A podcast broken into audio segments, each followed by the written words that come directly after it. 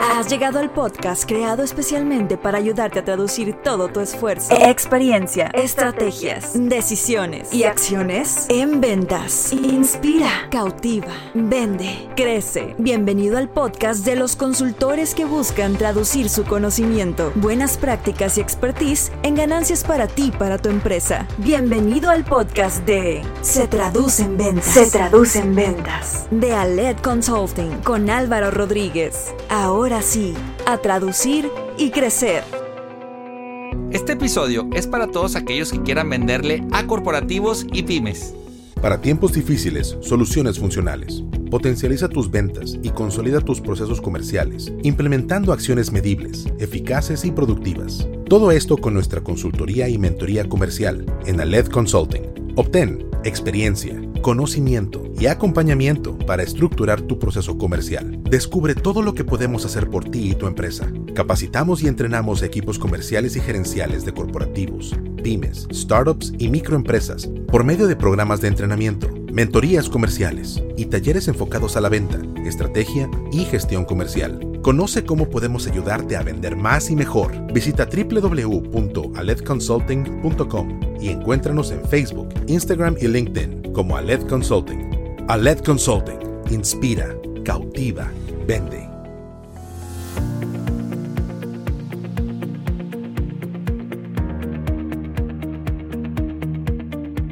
Hola, ¿qué tal? Bienvenidos al episodio 45 de Se Traduce en Ventas, donde cada martes lo que queremos es ayudarte a traducir todo tu esfuerzo, experiencia, estrategias, decisiones y acciones en ventas. Soy Álvaro Rodríguez, consultor comercial y director de Aled Consulting. Gracias por acompañarnos. Deseo que lo que hoy escuches lo puedas traducir en ventas. Hoy hablaremos de ventas corporativas, de ventas a pymes y qué mejor que tener a un invitado que está en el día a día, que está eh, tocando puertas, que está teniendo citas, que está viviendo todos los retos que hoy nos demanda el 2021.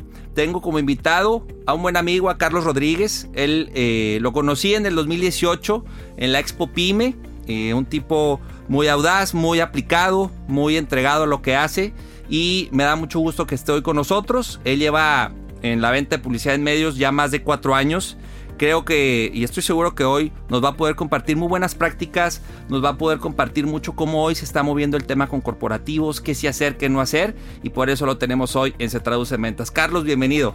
Muchas gracias Álvaro por la invitación, este, y es un gusto estar aquí con, contigo y platicar un poco sobre nuestro día a día en las ventas claro. para corporativos y pymes. ¿Apasionado las ventas? Apasionado. Sí. ¿Sí? Sí, sí, sí. Ok, porque luego, para muchos que están en ventas dicen, híjole, le sufro, tú no le sufres. Al principio fue complicado. Al principio Claro. es complicado, complicado cuando empiezas y que te enfrentas a en frío no tener un cliente a prospectar, a todo eso, pero conforme va pasando el tiempo te vas acostumbrando a precisamente ir haciendo esa base de datos, ir contactando clientes o prospectos, entonces poco a poco te va dando esa seguridad también de que, ah, oye, soy bueno, oye, sí se puede, entonces al final, y obviamente teniendo los productos y, y que a los clientes les funcione, pues bueno, te va ayudando también a generar una confianza de, de lo que estás haciendo al día a día. Ok, muy bien, buenísimo. Ahora, ¿cuándo, cuándo te das cuenta que, que el camino comercial es lo tuyo?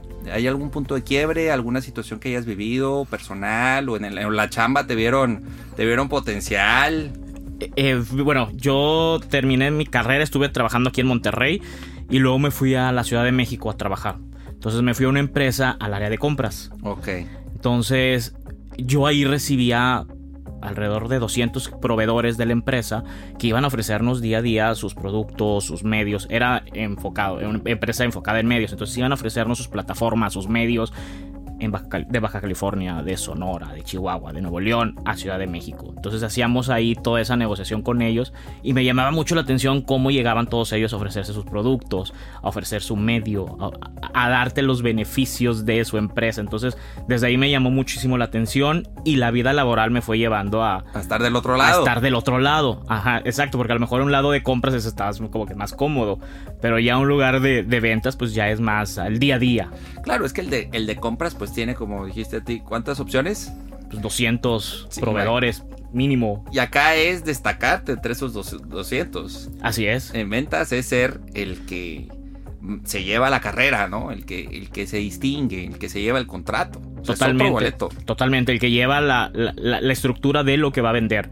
El que lleva y, hace esa conexión con eh, la persona que decide la compra o la persona que va a proponerte a ti para que se decida tu medio. Entonces al final sí es como un una etapa muy diferente de estar entre ventas y compras o compras y ventas y estar del otro lado, pues bueno, me ayudó ahora estando en ventas a entender un poco más el cómo llegar a los clientes, a cómo prospectar, a qué información enviar, a qué comunicar a la hora que estás con ellos. Entonces eso, claro, te va ayudando y te va dando esa escuelita de decir, oye, es interesante esto. Ok, muy bien. A ver, entrando en materia, eh, y creo que algo muy importante con lo que quiero empezar es el ¿Qué retos tenemos al momento de hacer ventas corporativas y ventas a pymes, Carlos?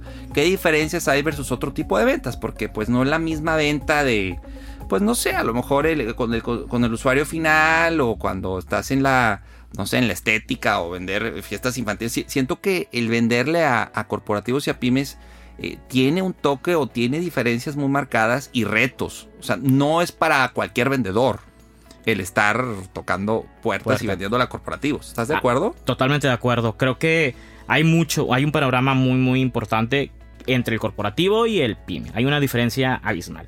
Tanto el corporativo muchas veces, pues bueno, te influye el primero el panorama económico, social y político del país, de la ciudad, del estado. ¿Por qué? Porque muchas veces los corporativos están en Monterrey, las oficinas, pero dependen de una oficina este, regional país en Ciudad de México o de una oficina región Latinoamérica en Estados Unidos.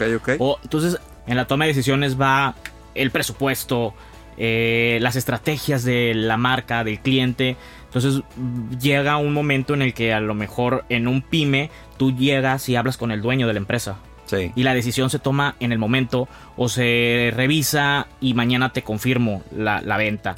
En un corporativo no. En un corporativo hay más procesos. A lo mejor hay un comité. Entonces tú mandas tu propuesta, tú mandas la, la oferta de venta y al final a quien tú envías no es la toma de decisión.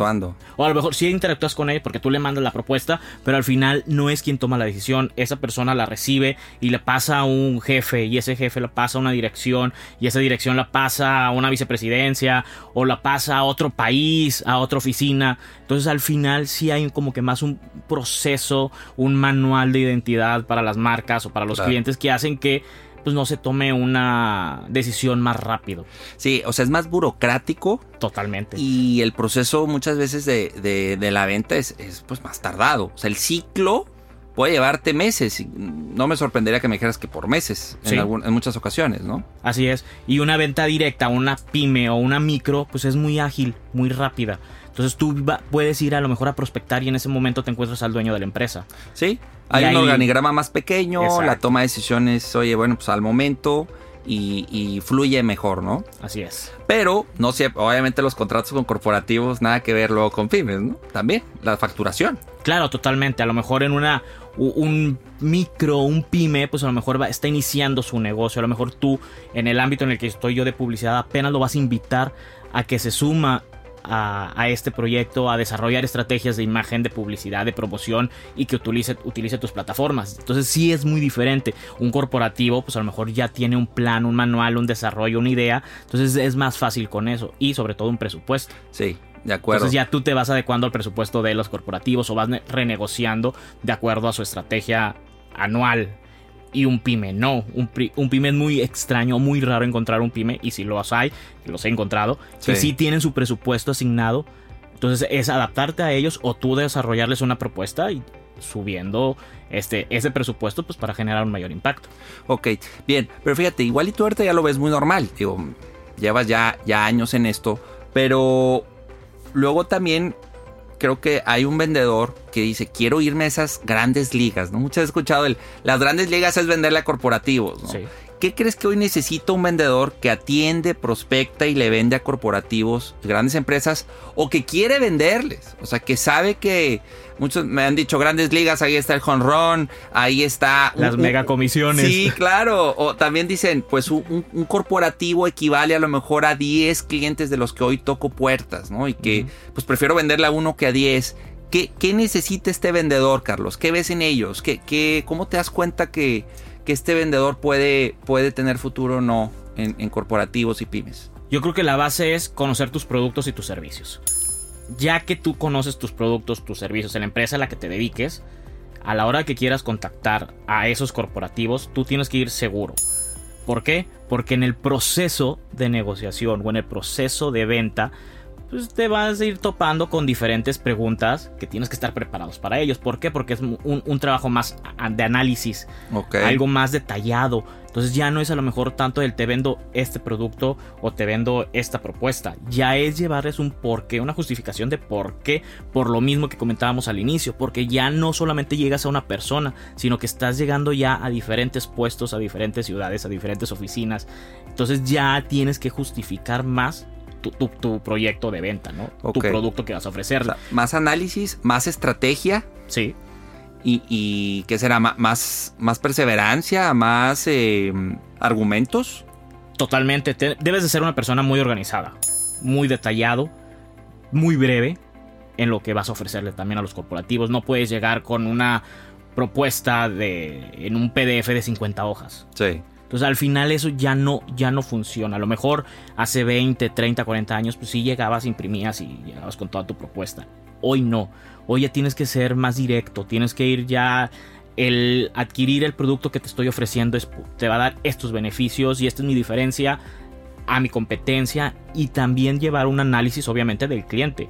No vas a ir con el corporativo sin conocer su estructura, sin conocer su eh, cobertura, sus productos. Entonces al final puedes ir ya para llegar con ellos, pues con una propuesta a lo mejor ya definida la primera. Si pega la primera en un corporativo, felicidades, que ¿no? te hablen. Que te felicidades y contratado. Este, pero si no, obviamente puedes ir ya en la plática, en el proceso, el irlos conociendo poco a poco, desarrollándoles ya y adecuando tu propuesta para ellos. Ok. Eh, de repente también se tiene mucho que cuidar esta parte. No bloquear, no, no, no mentir y que no es suficiente un buen pitch, ¿no? O sea, el pitch creo que abre puertas. El, yo siempre menciono, pues el pitch, qué eres, qué haces, qué resuelves. Claro. Pero pues son varias citas, son varias interacciones. Tener el mismo argumento siempre, pues aburre, ¿no? Llega un punto donde necesitas variedad en tus argumentos también y que seas muy claro o tengas muy presente que no solo vas a presentar una vez tu producto, muchas veces va a ser 3, 4, 5 veces a 3, 4, 5 personas diferentes. Entonces no puede ser como...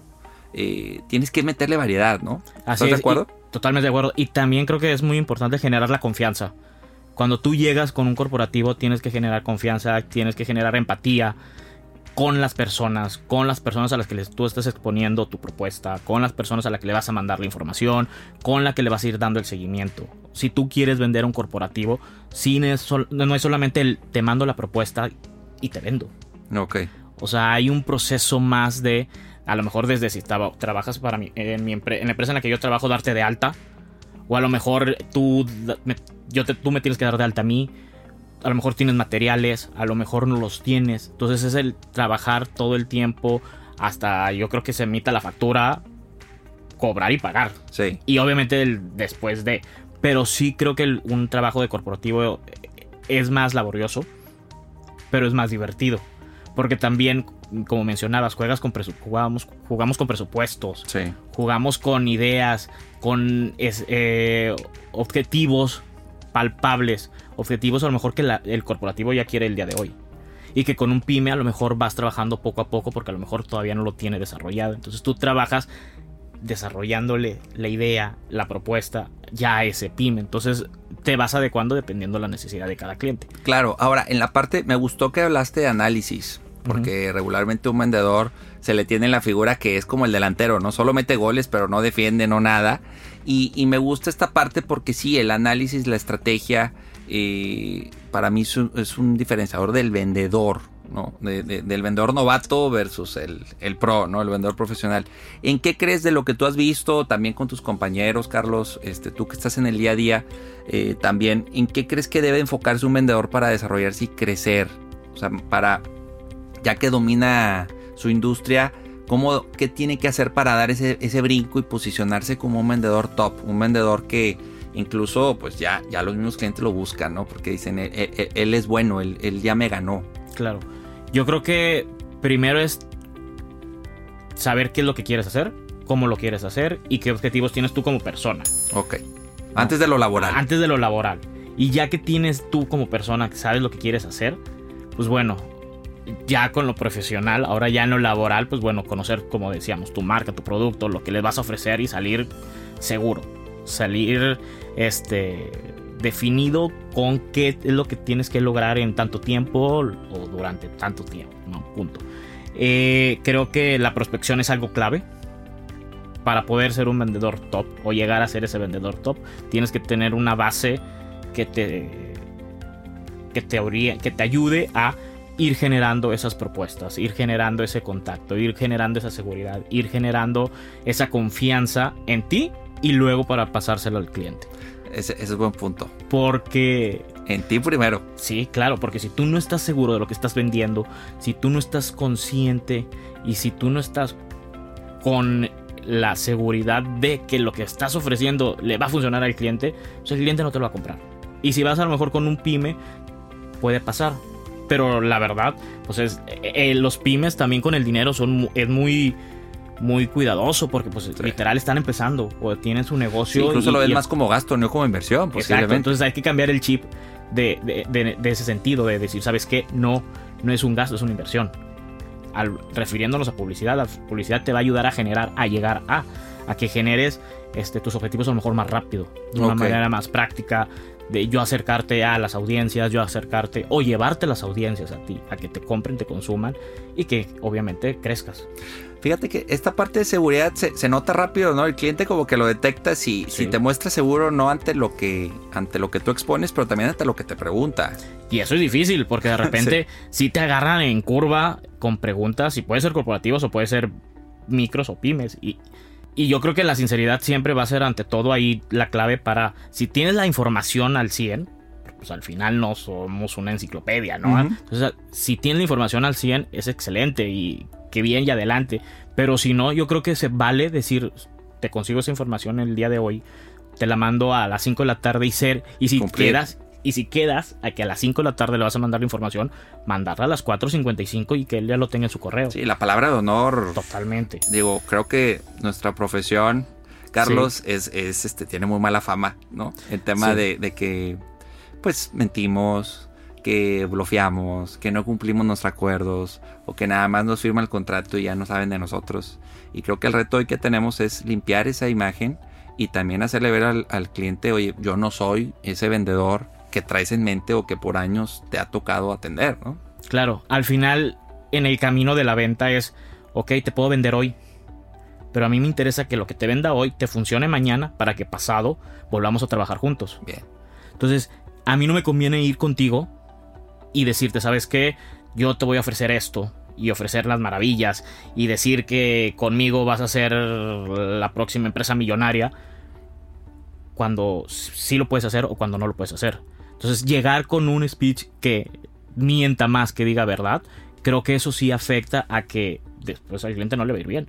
Entonces, tú dijiste, y a lo mejor no la empresa a la que le he comprado, tú viniste, tú me dijiste por correo, tú me hablaste, tú en el Zoom ahorita o presencial, tú me dijiste que íbamos a lograr esto, que íbamos a hacer esto. Y si no lo logras, el que queda mal eres tú. Y creo que lo primordial que tiene que hacer un vendedor, un buen vendedor, es cuidar su imagen. Su reputación. Porque su reputación habla muchísimo. Y de su reputación con ese cliente, posiblemente él te pueda recomendar con otro amigo, con un colega, con una cámara de empresarios, con una... Entonces eso te va ayudando a, a que si tú... A, las conexiones, exacto. Si tú llegas a hacer un buen trabajo, si llegas y dices la verdad y trabajas este, quitando esa imagen del vendedor que mencionabas mentiroso, que hablaba de más para poder cerrar la venta, pues al final el trabajo de lo que logra o no tu cliente, pues te va a afectar o te va a beneficiar. Y el plan es que te siga comprando y que le vaya bien a él. Y así crecen los dos juntos. Sí, y la famosa frase relación a largo plazo empieza a tomar sentido. Pero tú la, porque tú la estás cumpliendo. Así es. Porque primero ya, sí, queremos relación a largo plazo. Y a la primera de cambio le quedas mal. A la primera de cambio le mientes. Ya el que te dice, pues, ¿cuál largo plazo? O sea, olvídate. Ya no me vuelves a ver o ya no me busques. Exacto. O cámbiame de ejecutivo, o cámbiame de vendedor, o no quiero ver a tu empresa. Entonces ya te quemas tú, quemas a tu empresa y no nada más eres tú. Después lo mismo, como fue lo positivo de recomendarse con, o recomendarte con tus amigos, después va a ser el me buscó Carlos y me prometió esto y no lo logró o me prometió esto y no lo hicimos y no llegamos a. Entonces al final sí tienes que ser siempre sincero con lo que vas a ofrecer al cliente. Sí, no, de, acuerdo contigo y el, el reto lo, lo menciono, Carlos, con clientes es que el equipo comercial, el vendedor, sorprenda para bien a sus prospectos y clientes. O sea, que, que el cliente, porque al cliente ya le han mentido, Carlos. Ya le han quedado mal. Sí. En otros tenores, en otros temas, a lo mejor incluso tu misma empresa, o igual y no, pero ya le han quedado mal. Entonces, que hoy confíe en ti después de tantas veces que le han quedado mal, es un regalo. Para mí es un regalo que nos da hoy cualquier cliente. Porque ya le han quedado mal. Entonces, que confíe en Carlos, que confíe en Álvaro, te está diciendo, oye, pues si me, si me quedas mal, es como que hasta lo normal, lamentablemente, ¿no? El que tú le quedes bien es, órale, wow, se cumplió, cumplió lo que dijo, cumplió lo que prometió. Entonces entras en un tema en donde te vuelves electo para el cliente. Te vuelves una, un, alguien que se sale de lo que regularmente ha vivido. Es que también, esa también es la clave del vendedor. Tú, ok, tú trabajas para una empresa y tú vas a ofrecer lo que tu empresa vende. Sí. Pero cuando llegas con los clientes, tú eres, a lo que yo veo es, tú eres parte de ese cliente. Entonces, tus, tu prioridad es que al cliente le vaya bien. Tu prioridad es hacer que crezca. Entonces es trabajar y ponerte a lo mejor en sus pies y con al momento de conocer lo que mencionaba, conocer su empresa, hacer ese análisis, pues bueno, ya vas llevando la información de lo que ellos requieren y en el Inter pues estás trabajando en esa negociación, estás trabajando con ellos, entonces es defender ya o trabajar y priorizar los objetivos de, de tu cliente, de ese corporativo o de esa pyme. Entonces, al final, eso creo que es vital de importancia para un vendedor. Sí, y que al cumplir los objetivos del cliente, pues por consecuencia se van cumpliendo también tus objetivos eh, comerciales, ¿no? Claro, porque al final nosotros como vendedores estamos saliendo para cumplir un objetivo, una meta que te marca la empresa. Sí, pero me gusta el ver primero por el cliente. Claro. Y por consecuencia, o sea, si veo solo por mí, si solo veo por mis números, si solo veo por mis intereses y después el cliente, creo que también luego ese, primero yo y luego el cliente eh, termina por, por no darle al vendedor el éxito que busca. El cliente lo, detecta. También. El cliente te detecta cuando nada más vas porque sabe que tienes que llegar a... Si nada más es... Si tú vas y le ofreces un producto que ellos no necesitan. O si tú vas y le ofreces publicidad en Cancún, pero ellos no tienen nada en Cancún. Pues es que este chavito quiere vender porque de seguro... Entonces al final sí tienes que conocer muy bien lo que le vas a ofrecer y conocer a tu cliente. Y ya con eso, pues bueno, ya tienes ahí como que un, un paso adelante en esa relación de... Sí, el ver al cliente con signo de pesos, el ver al cliente como solo el que el que va a hacer que cumpla mis objetivos, creo que luego juega mucho en contra. Una cosa que te motive y que digas, oye, estas ventas me van a ayudar a cumplir este objetivo personal, esta casa, este carro, padrísimo. Pero ya de ahí pasar a este lo único que es importante son mis objetivos, y no los del cliente. Como dices tú, el cliente ya lo percibe, lo siente y dice, ¿sabes qué? Ya no. Y muchas veces eh, en el tema, por ejemplo, publicitario, eh, eh, es muy chistoso porque tú puedes llegar con un corporativo y le dices, tengo esta propuesta. Ay, es que eso ya la hace mi competencia. Entonces, en ese proceso de el no caer en ofrecer lo mismo, sino en estar trabajando con tu cliente directo, con tu contacto, en desarrollarles ideas, en tratar de hacer esa parte creativa, en ofrecerle algo que, pueda su marca relucir, que su marca pueda conectar con las audiencias, que su marca pueda generar, que pueda crecer, eso te ayuda a, a que al final el cliente diga, oye, pues este, este, esta propuesta más rápido porque eso quiero hacer, o porque yo quiero que mi marca esté ahí, o porque yo quiero conectar, o porque yo quiero patrocinar, o porque yo quiero... Entonces empiezas ya cuando tú vas con algo nuevo, con algo diferente, con algo... Al final en este mundo yo creo que no hay como que, ay, descubrir la, el hilo negro. El hilo negro, ¿no? Pero sí tratar de ver cómo podemos hacer que la marca se vea más fresca, ofrecerles productos que se vean más innovadores dentro de tu portafolio, dentro de tus posibilidades, porque también llegar a presumir o llegar a vender cosas que no se pueden hacer, eso también es muy complicado. Y a lo mejor el cliente te lo compra y luego no se lo puedes producir. Entonces ahí empieza otra vez ese tema de si no si no, si no está correcto, si no sí, está traje bien. la medida. Sí. Que creo que esa frase este, no caduca, Carlos. No, totalmente. Traje Y la es- medida, algo fit, algo acorde a ti. y es algo súper válido y súper necesario. El, si tú llegas y ofreces las perlas y no las tienes y no las puedes producir, a la hora que el cliente te las pida, ¿cómo los vas a hacer? Sí, de acuerdo. Y ahí que te quemas tú y volvemos a lo mismo. El embajador uno eres tú siempre. O sea, tú habla tu trabajo, tus objetivos, tu forma de contactarlos, de comunicar, de ofrecer. Si tú mientes, si tú dices de más o si tú hablas de más, híjole, ya estás del otro lado, del lado de que no te van a comprar, porque lo Sí. percibes, se percibe siempre. Oye, ahorita que hablas de la competencia, ¿qué, qué tanto volteas a verla? Porque hay quien dice, yo me apuro de lo mío y listo. Pero hay otros también que dicen, oye, pues yo hago un benchmark, analizo, entiendo sus fortalezas, sus debilidades, porque yo sé que muchas veces estoy en una terna y quiero saber contra qué estoy compitiendo. ¿Tú qué tanto lo haces? No tanto tu empresa, Carlos. Tú como vendedor, ¿qué tanto tiempo lo le dedicas? ¿A mi cliente? ¿A Tú, las competencias no, de mi cliente sí, o mis no, a competencias de mi competencias. A, mi competencia. A tu Ah, claro, competencia. sí, sí, sí, sí monitorea. Sí tienes que tener un, una base de lo que están haciendo ellos, qué están haciendo y qué no están haciendo, para tú llegar con tus clientes y ofrecerle cosa primero que no le ofreció tu, tu cliente. O, sea, o- o- o si lo hicieron, a lo mejor decir, yo puedo hacerlo diferente porque yo tengo la tecnología, porque yo tengo las audiencias, porque yo tengo la cobertura. Entonces al final, o porque yo tengo todas las plataformas. Entonces puedes ofrecerle productos ahora sí con un mayor Certeza. certeza de que él va a funcionar, claro. Y en lo sí que sabes que tu competencia es igual que tú de fuerte o incluso más fuerte, ahí tú cómo lo, cómo lo procesas eso. Tu competidor. Buscando, haciendo eh, primero mi- que mi análisis de, de- de- a mi cliente, pues bueno, sea yo la mejor opción. Ok. Y ya después, obviamente viendo si yo no estoy tan alto o si yo no tengo las, pues trato de justificarlo con números, eh, con propuestas, con tarifa. Entonces al final vas jugando y vas trabajando en las propuestas para generar a tu cliente y que tu cliente vea que a lo mejor si tú no eras el 1 y tú eres el 2 en ese momento, pues bueno, te pueda comprar a ti este, y no a tu competencia. Claro, o compartir. O compartir. Porque a veces claro. se puede dar. Depende de la industria, me queda claro, ¿no? Pero hay industrias donde puedes compartir el pastel y decir, bueno, pues me llevo esta parte por lo pronto, ¿no? Claro. Y vamos viendo. Y tratar de buscar la mejor parte. Sí, también. También. la rebanada reto, más grande. La rebanada pastel, más grande. Claro. Pero también hay quien te dice, oye, bueno, pues va, te doy una rebanadita por lo pronto. Te voy probando, vamos conociéndonos. Tengo ahorita este otro que es tu competencia, pero en el camino, el servicio, los resultados pueden ir abriendo este, mucho más. Te lo digo porque yo trabajé en Manamex, digo, no sé, este, en su momento creo que te conté mi historia. Sí. Yo, tú me conociste ya cuando estaba en Alet, pero en Manamex era ir, pues ya sabíamos que tenía otro banco. O sea, ni modo de decir, no, este, pago en efectivo todo. No, ya sabíamos que había un banco, pero el reto era, pues de los 10 productos, pues pruébame en dos. Y de esos productos o presentas tus mejores productos. Para que al cliente le vaya bien, que el cliente esté convencido de que, oye, a lo mejor no era la mejor opción, pero me dio sus productos premium y al final me funcionó más que...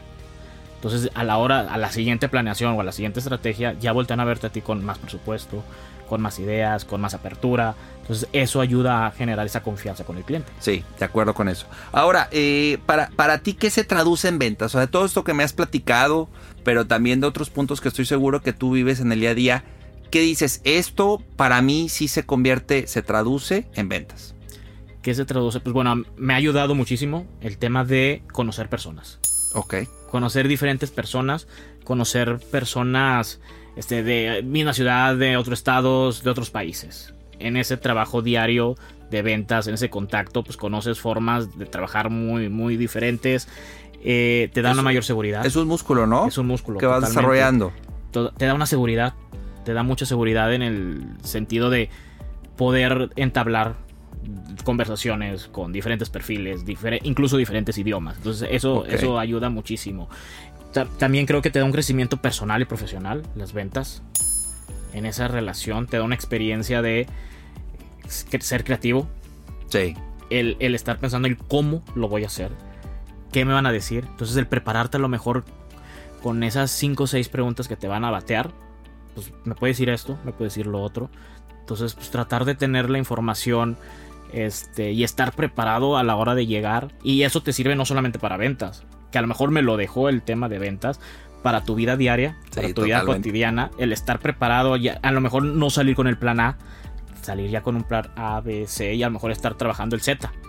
Sí, fíjate, no, das en el clavo. El episodio pasado hablaba justo de eso con, nuestro invitado, con Facundo, eh, que le decía que al final esta parte de tú y yo que estamos en era comercial, Carlos, estarás de acuerdo que la resiliencia, el no, los retos, el plan, como decías tú, plan B, plan C, plan D, es nuestro día a día.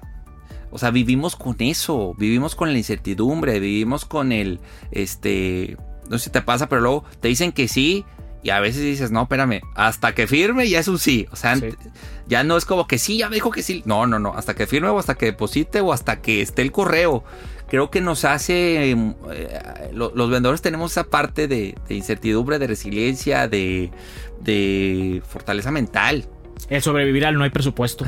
al no hay presupuesto, a las, al estoy en una junta, Y no estás en una junta, al que te saquen la vuelta, al indeciso.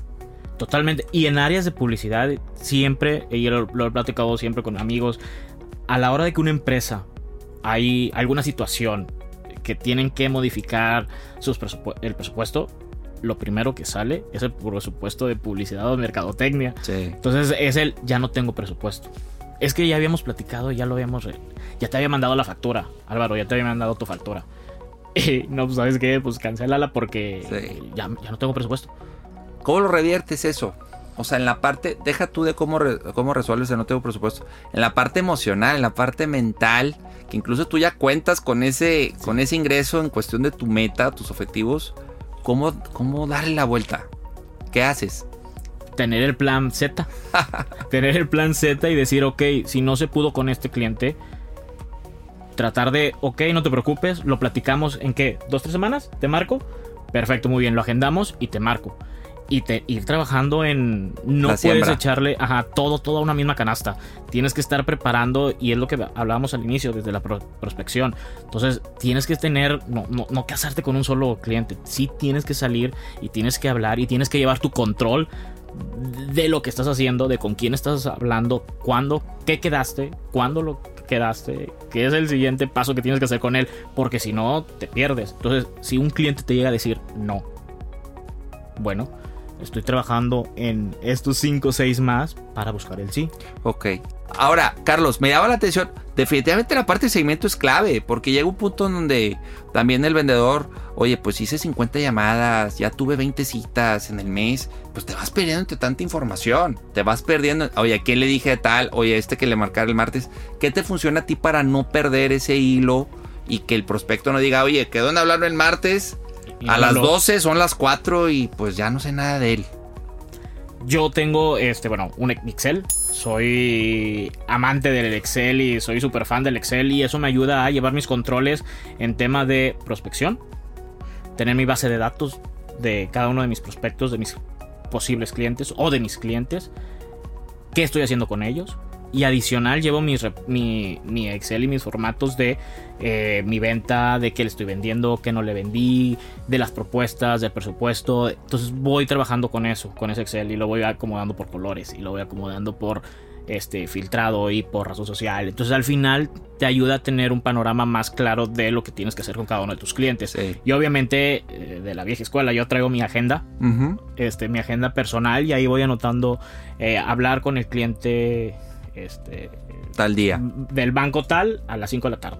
Entonces es algo que llego siempre a, la oficina el día 1, a las 9 de la mañana, 8 de la mañana que llegas, es pendientes del día, del día anterior, que se cumplió, que no se cumplió, lo que ya habías anotado y ya traes agendado. Me gusta y eso creo que te ayuda muchísimo. Ayuda muchísimo y, y también, otra vez, el rol se cree que solo el vendedor ejecuta solo es ejecución, solo es estar con el cliente.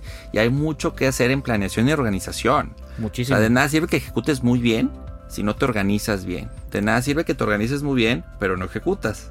También. O sea, puede, los tres son igual de importantes. Claro. Planear, organizarse y ejecutar. Y en esa planeación te incluye, por ejemplo, si vendes leche, o sea, a lo mejor no vas a el vendedor a ir a preparar la leche ya la tiene tu equipo, ya la tiene. Entonces tú ya a lo mejor mandas tu orden de compra o tu nota interna para producir, para que le mande la leche. Sí. En tema de publicidad, muchas veces con los corporativos es, pues ellos ya te mandan los materiales. Entonces ármalos. Y en otros casos, o en otros casos es, no tengo el material porque tú me creaste esa campaña. Entonces, ¿qué vas a hacer para esos materiales? ¿Qué material necesito? ¿Cuál es la idea? Entonces, no solamente el te lo vendí, ahora es el implementalo. Pero antes de implementarlo, salir ya al aire, pues créalo. Entonces es un proceso de... Y, terminamos de crearlo y salimos al aire y después de eso es que efectivamente se cumpla con los objetivos que se le vendió al cliente, que se haga todo lo que se le vendió al cliente y entre eso llega después la factura y llega el tema del pago y con todo ese seguimiento al cliente. Entonces, no nada más el vendedor es te vendí los cacahuates y ya, adiós. Adiós, no. O sea, te vendí los cacahuates, pero te llegué contigo, te los eh, llevamos a tus sucursales, los etc, etc. Entonces, al final es acompañarlo en todo el proceso, no nada más es te vendo y me despejo y adiós, te veo la próxima compra. O sea, hay una parte de ser más eh, integral, ¿no? O sea, no solo otra vez, volviendo al término futbolero, no sé por qué traigo mucho el, término futbolero, pero pues no solo es meter goles, sino también hay que defender y hay que eh, hacer diferentes funciones, ¿sí? No solo es una cosa y el vendedor no puede quedarse como que, ah, bueno, ya vendí y listo. Me queda claro, cada empresa es distinta, cada industria, claro. ¿no? Hay algunos vendedores que dicen a mí, yo solo soy el que cierro, ¿no? O yo, me, yo llego hasta aquí, yo no cotizo. Hay algunos vendedores también que dicen, pues a mí no me toca cotizar, hay un departamento. Pero independiente de eso, es ese valor agregado y que al final tú eres el que estás, yo siempre menciono también, Carlos, que tú estás frente al cliente, que, que al lado tuyo o atrás hay 10, 15 personas, padrísimo. Pero tú eres el último, e, eres el, el primer y último contacto con el cliente. Totalmente. Entonces, tú eres el que tienes que defender a tu equipo y, y, que entre todos podamos darle ese producto o servicio que tú fuiste el que, pues, pero tú fuiste su contacto. Totalmente. A mí Carlos me prometió. Entonces, si detrás de Carlos o al lado hay uno o hay 100, no me importa. Claro. Pero Carlos fue el que me dijo. Y tienes que lograrlo. Y dentro de tu empresa, e, e, eres la marca. Sí. Entonces, dentro de la, de, tu, de, la empresa. El abogado del cliente. Eres el abogado del cliente adentro. Y de repente puedes toparte a que te comenten, oye, pero si tú trabajas en la misma empresa, espérate. No, al final es como un, sí, trabajo en la misma empresa. Y por eso te lo estoy pidiendo, porque yo represento al cliente. Sí. Entonces, es ahí donde se trabaja este y se sigue trabajando con esa venta. O sea, al final la venta, sí, el cliente ya te la confirmó por el correo. El cliente ya te lo firmó en el contrato dependiendo cómo haya sido la negociación. Ahora es ejecútala, realízala y implementala. Implementala y, luego que vuelva. Y luego que vuelva. que vuelva. Claro, porque si al final lo que mencionamos, si no le funciona, pues te va a decir muchas gracias Álvaro, fue un gusto este, que te vaya bien. El que pase, el que sigue. Y eso no es el plan. O sea, el vendedor que sale por venderte una vez, yo creo que no, no es la profesión sí. o no es el objetivo de salir a decir, ¿sabes qué? Necesito venderte hoy, te compro hoy, no te funciona, ya no te vuelvo a buscar. No, es cómprame, pruébame, que te vaya bien, cómprame un poquito más, que te vaya mejor, e ir caminando juntos, e ir caminando juntos. Y aquella frase de ganar, ganar, Ajá. creo que es fundamental en tema de ventas. Sí.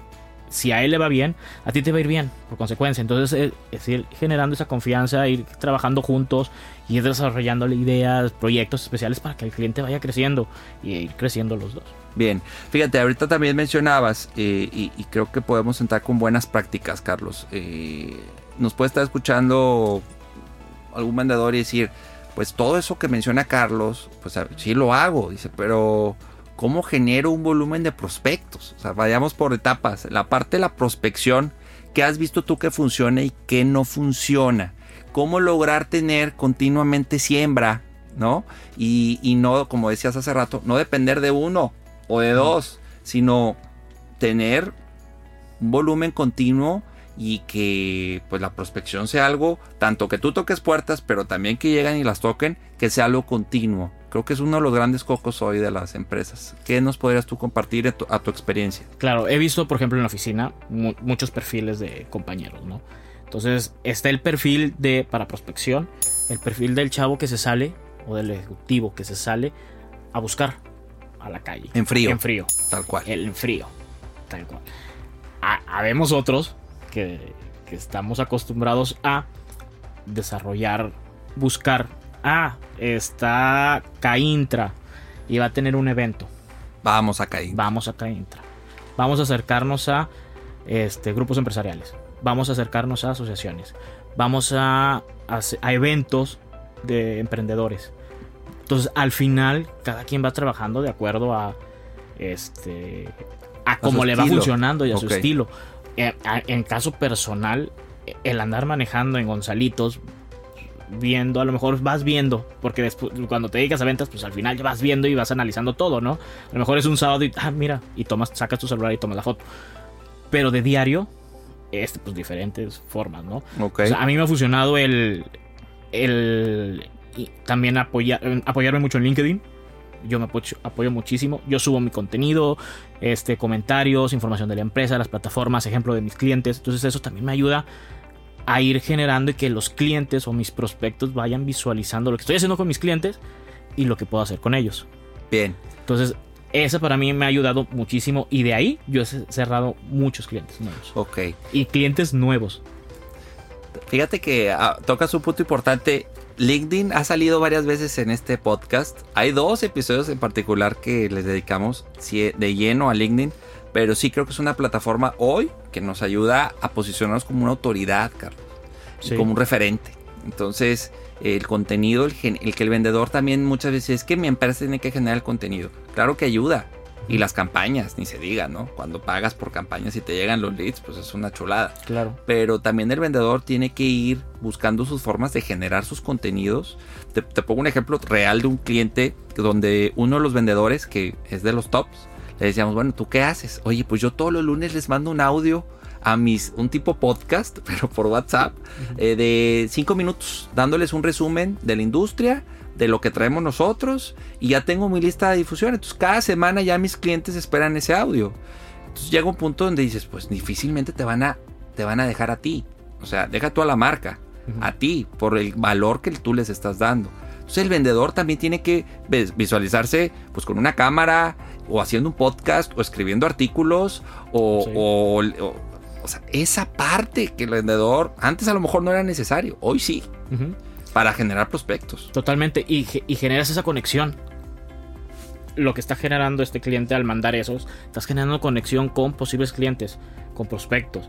A la hora de que ellos necesiten el producto, el servicio que tú estás ofreciendo, al primero que van a hablar y al primero que se van a acordar va a ser de ti. Entonces al final eso sí te ayuda a generar. Entonces, ¿qué haces para tener prospectos o tener... buscar? Ok. O sea, eso es la base siempre, estar buscando. Ya que tienes una base de 50, 100, pues empezar a contactarlos. Porque también puedes tener 100 y 200. Pero si no los estás llevando una...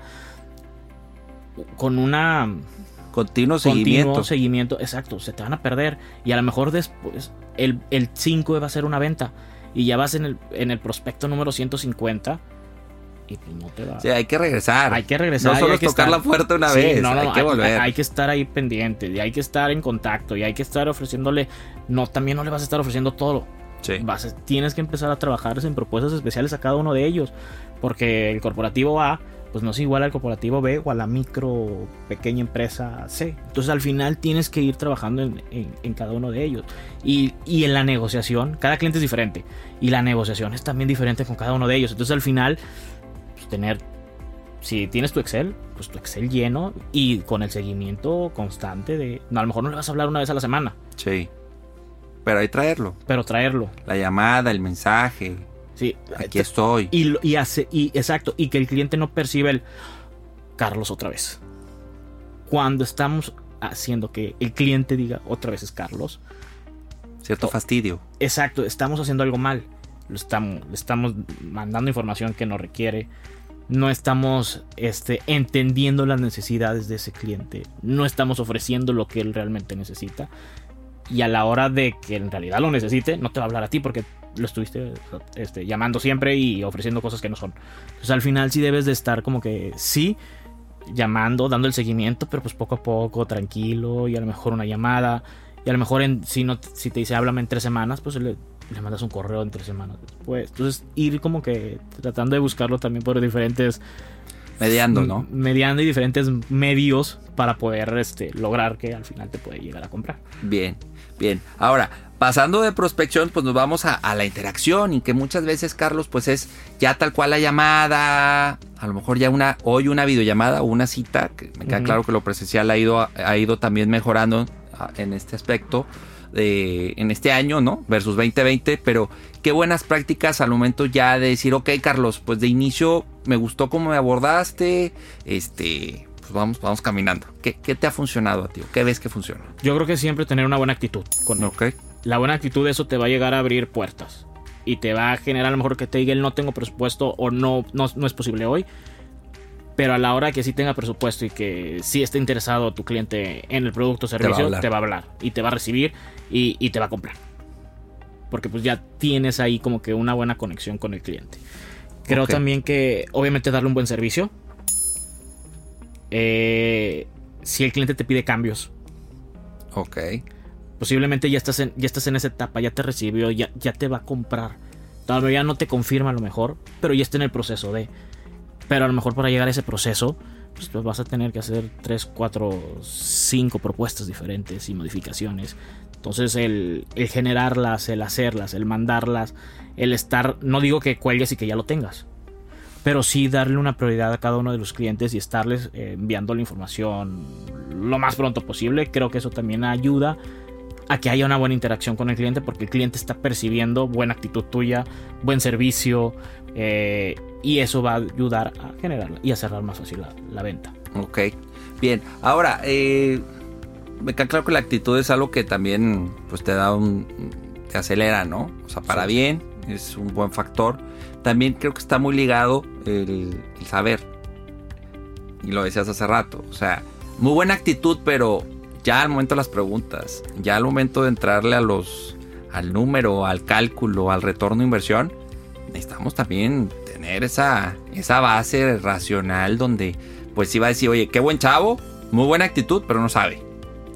¿Sí? A versus a lo mejor dicen, bueno, la actitud, pues más o menos, digo, igual, bien, cortés, no es el tipo más así con la super actitud, pero me supo responder, me supo resolver la, todo lo que yo le pregunté. ¿Qué tiene más peso en la ecuación? Es interesante, ¿no? Que a veces también el cliente se va por el que sabe, no necesariamente por el, de mejor actitud. Generarle confianza. Yo creo que también esa es otra clave. sí. la actitud, sí, esto, eso, pero también creo que puede ir también de la mano generarle confianza al cliente. De acuerdo. El generarle esa confiabilidad entre cliente proveedor o cliente venta, creo que eso te va a ayudar a obviamente lo que mencionábamos, no, no, no vas a saber a lo mejor el 100% de... Sí. De repente también hay cada pregunta que... Ah, no, claro, pero ¿cómo, cómo la Pero cómo lo respondes y, y, responderla con la seguridad. Y si estás bien y, y la sabes, decirlo. Y si le dudas, y si tartamudeas, y si piensas todo menos la verdad y eso te puede afectar. Entonces, ser sincero, decirle, ¿sabes qué? Esa información te la mando en breve. Y a lo mejor llegar a la oficina y, antes de las 5 de la tarde y ya la tienes en tu correo a las 4.50. El prospecto lo te, va palomeando, ¿no? Te, va, te va validando y dice, oye, bueno, pues. Sí, porque está cumpliendo con. Le estás dando una confianza de no responder por responder. Sí. De no de, de, que, ah, bueno, no sabía esta información, lo investigó, me la compartió, me dijo que lo iba a mandar a tal tiempo, a tal hora, a tal día, y me lo mandó antes. Entonces también está interesado. Entonces, eh, el ir generando esa confianza te ayuda muchísimo. Sí. Ahora, también luego entramos a una etapa que para el vendedor, muchas veces para, para el novato, y no me refiero al, al que lleve poco tiempo, Carlos, sino al al vendedor que entra un punto de quiebre que para mí la negociación y el cierre. ¿Sí? O sea, ya tocó la puerta o ya le tocaron la puerta, ya, ya detectó necesidades. Espero, quiero pensar que ya lo hizo, si no, pues lo tiene más en contra. Ya hubo una propuesta, ya hubo citas, ya hubo intercambio y entramos a la negociación y cierre, donde entra el sí, pero o eh, estás, estás muy caro, o, o sea, entran las, los factores donde el cliente ya se abre de capa contigo y entran para mí a los últimos 5 kilómetros del maratón. ¿Qué vives tú? ¿Qué te funciona? ¿Qué haces? Creo que también mentalmente entra mucho esa parte de estar, de, tener esa, esa fuerza mental para solventar cualquier situación. para que no se caiga la venta. En ese proceso tú tienes que estar súper seguro de lo que estás vendiendo. Que la propuesta que están a punto de cerrar o que ya cerraron o que eh, vas a presentar es la propuesta ideal y con toda la justificación de cada uno de por qué vas a hacer eso o por qué te va a comprar eso o, y por qué cuesta eso y por qué es esa tarifa y por qué si la competencia está más barata o por qué si la competencia está más cara. Punto. Entonces tú en ese momento de cierre de negociación, tú ya tienes que tener tú eres el, mero mero, el máster ahí. Entonces tú llevas el control y tú tienes que tener el control de, de, eso. Si el cliente te empieza a notar cuando tú estás en ese, en ese proceso inseguro, en ese proceso que con largas, en ese proceso que eh, no le resuelves las dudas que pueda tener, la venta se te puede caer. Y a lo mejor el cierre ya estaba anunciado. Y, y a lo mejor ya hasta estaba firmado. Pero pues no, no vamos a empezar ahora. No, no, no, es el momento. O te puede generar eso. Entonces yo creo que el tener la justificación de lo que le vas a vender, eso te va a ayudar a, cerrarlo en ese momento. Ok, ahora a ti te ayudan las contrapropuestas, o sea, tal cual donde, pues propuesta 1 y el cliente dice, sí, pero esto, esto, esto, ah, bueno, va a la propuesta 2, o sea, el, empezar como a... Yo creo que eso es sano. Sí. Yo creo que eso es lo más sano y lo más a gusto. Era lo que comentábamos al, comentaba al inicio. Si, te lo, si el cliente te lo compra la primera, felicidades, buenísimo. y empiezas a implementarlo ya. Si no, es cuando puedes empezar a conocer más a la marca, porque empiezas tú a preguntar, ah, ok, esto no lo quisiste, ¿por qué? Ok, eso no va, entonces, ¿qué es lo que sí puede ir? Ah, entonces empiezas a trabajar ya para la empresa, con tu empresa, viendo cómo hacerlo crecer, cómo adecuar tus plataformas, tus medios, a las estrategias de tu cliente. Entonces, si la propuesta 1 no pegó, la propuesta 2 iba a pegar, o la propuesta 3 o 4, o la que llegue. Pero pues ya va una propuesta especial para tu cliente. Ya va algo hecho a la medida, eh, hecho a los zapatos del cliente y que le va a funcionar. Sí, ahora y tener también hasta cierto punto tus políticas o tus límites, ¿no? Porque de repente también puedes detectar eh, este cliente que dices, oye, ya, ya, o sea, te estoy echando la mano, pero tú ya, ya te fuiste al extremo, ¿no? En cuestión principalmente Tal cual que, me dicen en, mis cursos, en, mis mentorías, Carlos, el tema de los descuentos o las condiciones de pago, ¿no? Oye, ¿sabes qué? Sí, pero no te voy a pagar a 15 días como viene la propuesta, te pago a, 30, 60. 60. Entonces de repente a lo mejor el corporativo, o sea, la pyme dice, híjole, pues sí te quiero de cliente, pero a mí me, me mueves totalmente, o sea, de 15 días que yo espero el pago o los anticipos. No, no te voy a dar el 50 anticipo, te doy el 10.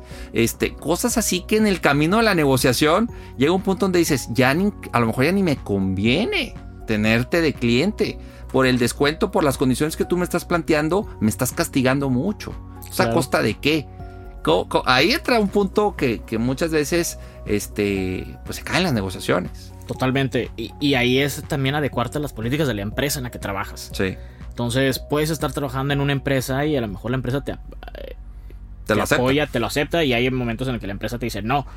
O hay momentos en, que te da la libertad y ya decidiendo con el cliente vas viendo qué es lo mejor para. Entonces, a mí lo que me ha funcionado siempre o la mayoría de mis clientes ha sido venta de pago anticipado. Entonces, al final el ir generando las condiciones en la negociación de y desde el principio de decir, ¿sabes qué? Eres mi cliente nuevo. No, ¿Cómo te doy un crédito? Y que es la verdad, ¿cómo te puedo dar un crédito si la empresa me está diciendo, ah, ¿lo conoces? Sí. Entonces, al final, pues bueno, es obviamente se elabora un contrato y todo ese tema, pero sí, sí creo que eh, es complicado y es complicado y sí se te puede caer una negociación ya avanzada por ese tema de pago y tienes que irte adaptando y ir tratando de ir negociando. Ahora sí, estás en medio entre el cliente y la empresa para, para cerrarlo. Para, y aparte, cerrar el acuerdo, claro. Eh, o ir negociando desde un inicio, desde la primera cita, sí comentar, oye, estas son nuestras condiciones o estos son nuestros puntos. Para a lo mejor ya ni siquiera a lo mejor avanzas a una cotización. Porque ya desde un inicio el cliente dice, oye, no, yo no estoy puesto para eso. Entonces dice, ah, bueno, pues qué bueno que te dije desde un inicio porque... O sea, perfilar, hacer preguntas incómodas, creo que también luego le sacamos la vuelta, Carlos. Y hasta el final, ah, es que el cliente dice que no tiene liquidez. Y dices, pero ¿por qué no te diste cuenta desde un inicio? ¿A poco no preguntaste qué rango de presupuesto había? Cosas así que luego el vendedor le saca la vuelta. Pero que es algo básico en la primera entrevista. Totalmente. En la primera cita es lo primero que se debe de hacer. Sí, preguntar sobre tú, al cliente, obviamente tú vas a llegar ya con investigación de tu cliente, mínimo lo que encontraste en internet o lo que sabes o etc, etc. Pero pues ahí empiezas a preguntar cosas de la empresa y luego tú expones a tu empresa. Sí. Y luego empieza esa comunicación directa entre dudas de yo, tú, tú, yo. Y en ese. Y, en esa. Ajá, exacto, de la comunicación es cuando tú empiezas a decir, bueno, mis, mis políticas son estas. ¿Tus políticas cuáles son? Entonces, no tiene caso no preguntarlo desde el inicio, no sacar eso desde el inicio porque si no trabajaste y a lo mejor tuviste cinco citas. Porque si fue el corporativo a lo mejor fueron siete citas. Y fueron 3, 4 meses. Y fueron 3, 4 meses que nunca desde el...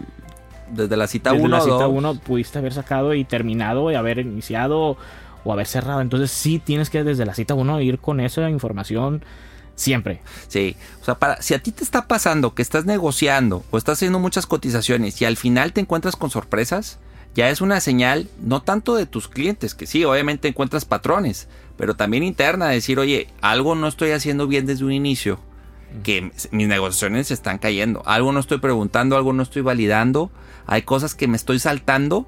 Y muchas veces el vendedor dice, sí, porque yo, pues voy, me dicen, cotízame y de volada. Pues sí, pero pregunta, valida, porque le están invirtiendo tiempo, le estás invirtiendo tiempo, y a la hora de la hora, si el cliente te sale con cosas que no estaban contempladas, ¿qué tanto responsabilidad es del vendedor? Yo creo que es muy alta la responsabilidad de que no haya el vendedor previsto eso. Yo tengo una forma de trabajar que no puedo ofrecerle a un cliente una propuesta sin conocerlo. Bien. Porque caemos en eso. Si yo, ¿cómo te voy a decir, Álvaro, tengo una propuesta especial para ti, cómpramela. Si no sé qué producto vendes, qué cobertura tienes, si tienes sucursales, si no tienes sucursales, si es venta en línea, si tienes redes sociales. Porque puedo yo llegar a ofrecerte una mega campaña digital y a lo mejor ni siquiera tienes página de internet. No, bueno, ya, ya el cliente. Que bueno, ya ahorita aquí no, tenga sí, pero el cliente dice, Carlos, pues no me estás entendiendo. Totalmente. entonces, estás ofreciendo lo que ni. Entonces, por eso no podría yo ofrecer, llegar, porque quiero conocer, quiero ver qué tienes, qué no tienes, qué te hace falta. Y en el qué tienes y qué te hace falta, por ver cómo yo, Carlos, en la empresa en la que trabajo, cómo puedo ayudarte a generarlo, a conseguirlo y a que te vaya bien. y a impulsar tu negocio. Si no impulso tu negocio, si no impulso tu crecimiento, no. No, va, a funcionar. No va a funcionar, exacto. No, va a haber esa relación de largo plazo que mencionas. Exacto. Va, muy bien. Ahora, también, pues cierras. Vamos a pensar que todo esto lo, solventas bien. Pues está lo de posventa. O sea, es un. Y, creo que ya lo has mencionado en el episodio, pero lo importante que es. O sea, tanto tiempo te costó. Tanto sudor, tanto seguimiento, tanto que sí que no yo creo que es muy valioso ya tu cartera de clientes se convierte en un activo para ti donde hay que darle ese mantenimiento y ese este seguimiento. Seguimiento, Carlos. Hay que tener ese contacto con ellos siempre. O sea, ya se cerró la venta, ya la cerraste, ya se implementó. Pues, hay que ir viendo cómo se, cómo cómo le fue. Primero. Primero. Y, y del cómo le fue partir a bueno, ¿qué más? ¿Qué más? ¿Qué hicimos bien? pero también te puede ir mal. Entonces, ¿qué hicimos mal? O te puede ir como estar a la mitad en, ese camino. Entonces, bueno, lo que hicimos bien, vamos a hacerlo de nuevo. Y lo que hicimos mal, vamos a justificar, vamos a ver por qué lo hicimos mal o por qué no nos funcionó y modificarlo y hacer que nos vaya bien. Y si que nos quedamos a la mitad, pues llevar a, a que te vaya bien. Entonces, es ir dando esa retroalimentación siempre, ese contacto siempre, la mejora continua totalmente, de, para poder estar con esa seguridad de que una siguiente venta. Sí, coincido contigo. Fíjate, una de las primeras preguntas que nosotros hacemos cuando nos contratan es, ¿por qué nos contrataste? Así, tal cual. O sea, ¿por qué contrataste a Ale? Eh, o sea, gracias por contratarnos, pero ¿por qué, nos, qué te gustó de nosotros? ¿no? Ya desde ahí ya estamos pidiendo feedback, ¿no? Sí. Y cuando nos dicen que no, igual. O sea, oye, nada más para entender por qué no, qué pasó, este, si puedes ser abierto conmigo, con nosotros, nos ayuda a a crecer, a mejorar. Entonces, ese tipo de cosas, eh, ya, ya implementadas en una empresa, te da muchísimo feedback, te da muchísimo norte de qué le está gustando y qué no al prospecto o al cliente. Totalmente. Y qué tanto también hay probabilidad que ese cliente, ya que esté contigo, vuelva a comprar. Vuelva a comprarte. Totalmente. ¿Y qué es lo que no por ejemplo, no, no, no deberíamos de hacer? Pues alejarnos. Sí. O sea, tú haces la venta y y alejarte. Es que a lo mejor no me toca a mí. Tengo la empresa y hay otro equipo que va a dar el seguimiento. Pero al final, lo que mencionábamos, tú eres el que estás ahí, tú eres el que cerraste, tú eres el, la cara de, de la empresa con tu cliente. Entonces, el estar con ellos, el estarle dando el seguimiento, la llamadita, el mensaje, el correo, la, el Zoom. Entonces, hay muchas herramientas. O la cita presencial si te está autorizado que él vaya o tú puedas ir a verlo, ¿no? Entonces, al final, sí, sí estar al pendiente de él, eso te va a ayudar muchísimo. Sí, porque es muy triste que después, este, ya con un volumen importante de clientes, que de repente les hablas meses después o los busca el vendedor nuevo, ¿no? Que le dan esa cartera y le dice el cliente, oye, pues nunca me hablaron, ya me fui con la competencia. Y ya está bien difícil que vuelva con la marca, con la empresa. O sea, ya, ni te diste cuenta y se fue con el, con el competidor. Listo, ya. No me hablaron nunca, me prometieron, me bajaron las estrellas y ya no quiero saber nada de ustedes. Entonces ya hasta tienes a un detractor, o sea, ni siquiera es un ex cliente. Sí, totalmente. Entonces, si tienes que estar ahí al pendiente de, y si te compró ahorita y te compró una segunda y a lo mejor te puede comprar una tercera consecutiva y a lo mejor por esas situaciones que hablábamos de, pues, se vino la pandemia, pues ahorita no te va a comprar o porque me quitaron el presupuesto, o porque hubo movimientos en la empresa y la prioridad va a ser construir una nueva planta. Entonces toda la inversión de la empresa va para construir la nueva planta y ahorita vamos a detener la publicidad. Entonces, si la detienen, pues estar ahí en contacto de, oye, ¿cómo vamos? ¿Qué necesitas? ¿Te puedo hacer alguna propuesta? Pues al final estar siempre presente con el cliente te va a ayudar a, a que siga este, en tu cartera y que nunca vaya a estar en cartera de otro cliente o que se vaya con tu competencia, que eso es lo primordial, ¿no? Que se quede al final siempre contigo. Bien, perfecto. Pues bien, Carlos, para ir cerrando, este, ¿qué retos comerciales, oportunidades ves en este año para el vendedor, para el ejecutivo? ¿Qué le recomiendas? ¿Qué tienen, qué tenemos que estar haciendo nosotros en el día a día para ser mejores vendedores, para hacer, para tener un mejor equipo comercial, para tener más clientes? Yo creo que ser una persona abierta y adaptarse a los cambios a los cambios eh, en tu empresa. A los cambios en tus clientes. Porque pues, también si cambia tu empresa, cambia la otra empresa. Entonces al final estar adaptado y estar abierto a esos cambios y que vas a, va a haber movimiento siempre. Este, y obviamente lo que sucede en tu ciudad, en tu país y en, México, y en el mundo. Eh, ser consciente, consistente, prospectar más. Esa va a ser la clave el buen vendedor está prospectando. Continuo. continuo. Y si antes era la sección amarilla, pues ahora ir buscando nuevas plataformas y nuevas herramientas y, nuevos lugares para ir a, buscar al cliente y ir a buscar al prospecto. Empresas hay. Entonces hay que ir a buscarlas. Hay que ir a generar ese contacto, esa primera cercanía con y ofrecerle tus productos y, y obviamente el producto es que le funcione, lo que mencionábamos. Entonces, dedicarle tiempo de calidad para alcanzar tus objetivos. Yo quiero, creo que este ponerte metas, independientemente de las metas que te ponga la empresa en la que trabajas, tú también traer tus objetivos personales y laborales para poder llegar a, a tus números. Sí y que en ese llegar a tus números generes esa confianza con tus clientes o prospectos o con tus ventas y que eso te ayude, pues bueno, estás del otro lado y vas muy bien. Este, creo que siempre buscar innovar. La innovación creo que te va a ayudar a la hora que tú ofrezcas tu producto con tu cliente, sea pyme, sea corporativo, el tratar de buscar cómo generarles nuevas soluciones o nuevos proyectos o maneras en las que ellos puedan sentirse diferentes a su competencia y que en realidad lo sea, creo que eso te va a ayudar siempre a estar adelante frente a, una compra. Y siempre te va a ayudar a cerrar y a que te vuelva a comprar, porque al final estás dándole valor, le estás dando diferenciadores a tus clientes, que eso hace que te pueda seguir generando más y que puedas llegar a tus números y que a ellos les vaya bien y que crezcan juntos, ¿no? Eh, plantear nuevos desafíos. Sí, no conformarse. Exacto, el siempre estar buscando, el siempre estar generando, el si llegaste hoy al número, pues puedes llegar a más.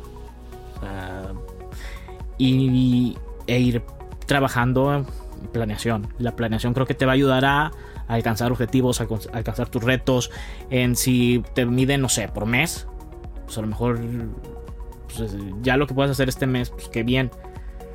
Pero si estamos en un decir, si estás en marzo, pues que en mayo, ir planeando mayo e ir adelantando, porque pues marzo ya lo que se vaya cerrando ya es como que un plus. Bueno, ya lo fui trabajando a lo mejor marzo desde febrero. Sí, tener un colchón. Entonces ir, ir trabajando en, en lo que hoy te vendo, lo que vendo mañana, a mediano, a corto, mediano y largo plazo, ir trabajando para ir alcanzando los objetivos durante todo el año y no quedarte como vendí todo en junio y en julio me quedé sin nada. Sí, ahí yo, yo, yo aprecio mucho la profesión y la respeto mucho la de los agentes de seguros, pero eh, de lo que yo he visto, de lo que he vivido y platicado, viven eso. O sea, tienen un jonrón, tienen un mes brutal y luego tienen tres meses bajitos. así, están con la montaña de rusa. Y es por qué, porque es un, me relajé. O sea, ya tuve de cuenta mi cierre de mi cierre, sí, y luego le bajé y el siguiente mes por default se va. O muchas veces que el vendedor dice, ah, es diciembre, entonces bajan las ventas. O ah, es Semana Santa, van a bajar las ventas. O sea, muchas veces ya como que nos compramos ciertas estacionalidades nosotros, que a la hora de dices, pues no, o sea, ¿por qué, ¿por qué va a cambiar? Y, son, luego hay cosas de mentalidad bien cañonas. Y que es muy cotidiano eso, ¿eh? en un proceso de venta puedes estar, hay es curvas. Y subes y bajas y, vuelves a bajar y vuelves a subir.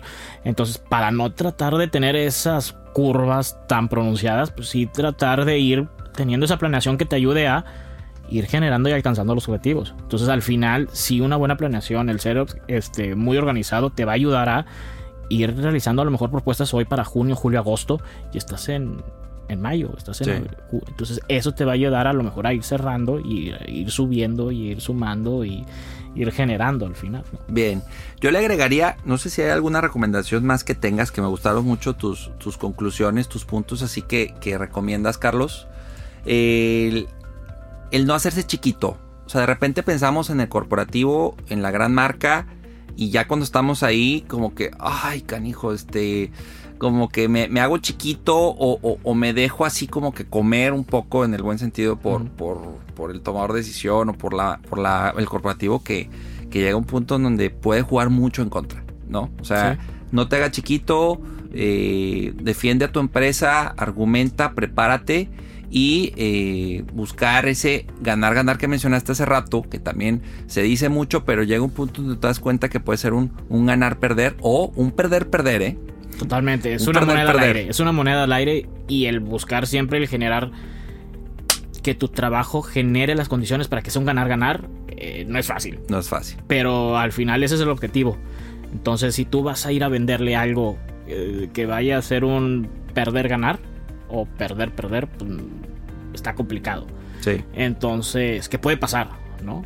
Pero pues si es buscarle la manera en cómo sí te va a ir bien, cómo sí nos va a ir bien, mejor dicho. Entonces, cómo sí nos va a ir bien. Y creo que algo también importante es que el mundo está cambiando. Entonces, el irnos adaptando a ese cambio, eh, a las nuevas maneras de compra, las nuevas formas de compra, las nuevas formas de venta, la nueva tecnología. Entonces, eso te va a ir ayudando a ir creciendo tú como persona, pero también este, en el tema laboral a tener más herramientas para cerrar con el cliente, para cerrar con este, los prospectos y que te va a ayudar a, a tu vida diaria de, del vendedor, que el vendedor es de día a día. Sí, perfecto. Vendes hoy y, y ahí termina el mes y empiezas desde cero. Sí. Entonces, para no empezar desde cero, ir planeando, ir buscando, ir trabajando y buscar tener pues bastantitas canastas por si una se te cae, pues bueno, estar protegido con y esa que se cayó, ver cómo revivir, levantarla. y entender que es parte del proceso. Sí. Es parte del día a día de nosotros, ¿no? Sí. Muy bien. Día a día. Carlos, pues me ha encantado tenerte en Se Traduce en Ventas. Te agradezco muchísimo tu tiempo, tu, disposición. Eh, desde que platicamos del episodio, tu, no sé, todo, todo la, la apertura que has tenido y te agradezco muchísimo de verdad el tiempo. Y espero que no sea el último. Muchas gracias, la verdad, este, por la invitación. Este, me sentí muy cómodo, muy a gusto. Este, creo que fue una charla muy amena. Eh, y pues a seguirle trabajando, a seguir vendiendo, porque pues al final es lo que hacemos tú y yo día a día. Claro, totalmente. Eh, ahorita hablabas de LinkedIn, donde si alguien quiere contactarte, si alguien quiere saber más de ti, platicar un poco de, quiere publicidad, ¿con dónde te encontramos? Claro, eh, puedo pasarles mi correo electrónico que es carlos.rodríguez arroba multimedios.com. Sí. Eh, y me puedes encontrar como Carlos Rodríguez Martínez en cualquier red social. Entonces ahí podemos este, platicar. platicar y pues, aprovecho también para el número celular, ¿no? Adelante. Que es 811-123-0948. Va, muy bien. Bueno, pues si quieren eh, acercarse con Carlos, conocer más los planes de publicidad que manejan, eh, Carlos es, un tipo que estoy seguro que te va a dar muy buen seguimiento y te va, te va, va a aplicar todo esto que nos dijo hoy. Vamos a trabajar juntos muy a gusto. Va, muy, bien. Carlos, pues te agradezco y a ti también te agradezco muchísimo que nos hayas escuchado. Te invito también a que te suscribas, que nos dejes reseña en Apple Podcast y en nuestras redes sociales nos visites. Estamos en Instagram y en Facebook como Se Traduce en Ventas y Alet Consulting. Recuerda que si quieres conocer más lo que hacemos en Alet, tanto de capacitación como de consultoría, me puedes mandar un correo a álvaro.aletconsulting.com. Te invito a que nos escuches el próximo martes en un nuevo episodio de Se Traduce en Ventas. Yo soy Álvaro Rodríguez y recuerda, inspira, cautiva, vende. Hasta la próxima. Episodio traducido. Acabas de terminar un capítulo más de Se traduce en ventas con Álvaro Rodríguez. Esta es una producción de Aled Consulting con Inspiral México. Síguenos en Instagram como arroba Aled Consulting y visita www.aledconsulting.com.